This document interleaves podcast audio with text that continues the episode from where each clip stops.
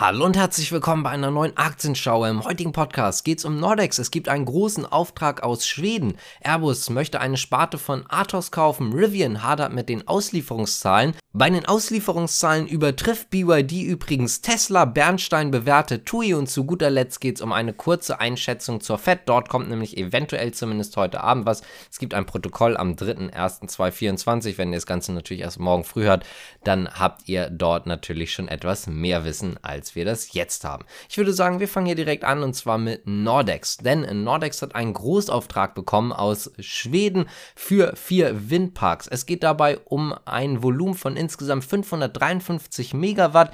Es wird eine Errichtung von 80 Turbinen geben. Diese soll dann im Frühjahr 2025 beginnen. Außerdem umfassen diese Aufträge auch Premium Plus Service der Turbinen und zwar über einen Zeitraum von 35 Jahren. Damit springen wir jetzt auch mal zu der nächsten nächsten Aktie bzw. zu den nächsten Aktien und zwar Airbus und auch Athos.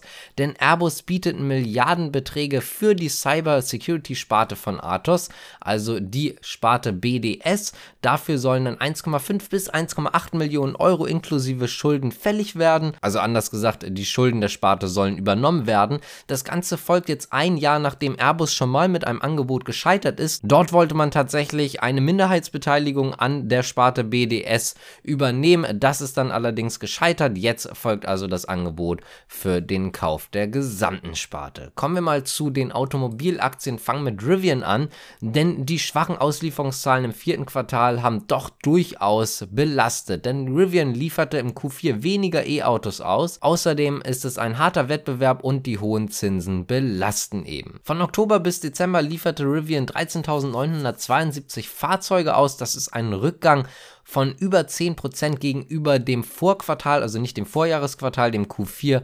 2022, sondern gegenüber dem dritten Quartal 2023. Damit hat man allerdings auch eben die Erwartung der Wall Street verfehlt. Die sind von mindestens 14.000 Fahrzeugen ausgegangen. Das heißt also natürlich, es ist nicht so stark, dass wir hier sehen, dass die Zahlen verfehlt wurden, aber es ist natürlich doch deutlich. Damit springen wir zu BYD und auch Tesla, denn BYD konnte erstmals mehr E-Autos ausliefern als Tesla. Im letzten Quartal 2023 lieferte man 526.000 batteriebetriebene Fahrzeuge aus. Das ist ein absoluter Rekordabsatz von BYD.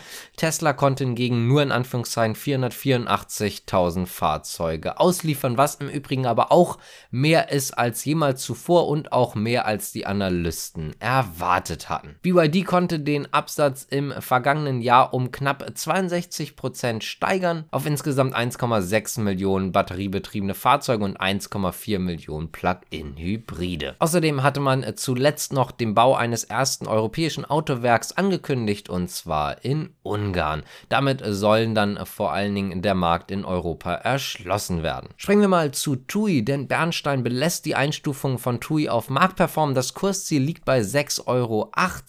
Der Analyst äh, schätzt die Aussichten der europäischen Hotelketten im Jahr 2024 für optimistisch ein. Die Nachfragedaten seien weiterhin stark, auch natürlich der Freizeit- und Geschäftsreiseverkehr dürfte im Jahresvergleich nochmal zunehmen. Trotzdem ist halt eben TUI noch etwas teuer für das, was sie leisten. Aktuell liegen sie bei ungefähr zumindest 7,12 Euro, also leicht über dem Kursziel. Und damit springen wir auch zu unserer letzten Nachricht und zwar zum FED-Protokoll, denn das wird heute Abend wieder vorgestellt. Mitte Dezember hatte die FED Zinssenkungen in Aussicht gestellt. Viele Beobachter gehen davon aus, dass man tatsächlich schon im März dann niedrigere Leitzinsen entscheiden wird. Da wird man jetzt allerdings dann heute Abend natürlich nochmal was zu hören. Dort werden wir dann morgen weitersehen. Also dort gibt es nochmal morgen eben eine Nachricht. Aber wundert euch nicht, wenn es dann gegen 20.30 Uhr vielleicht nochmal ordentlich volatil am Markt wird.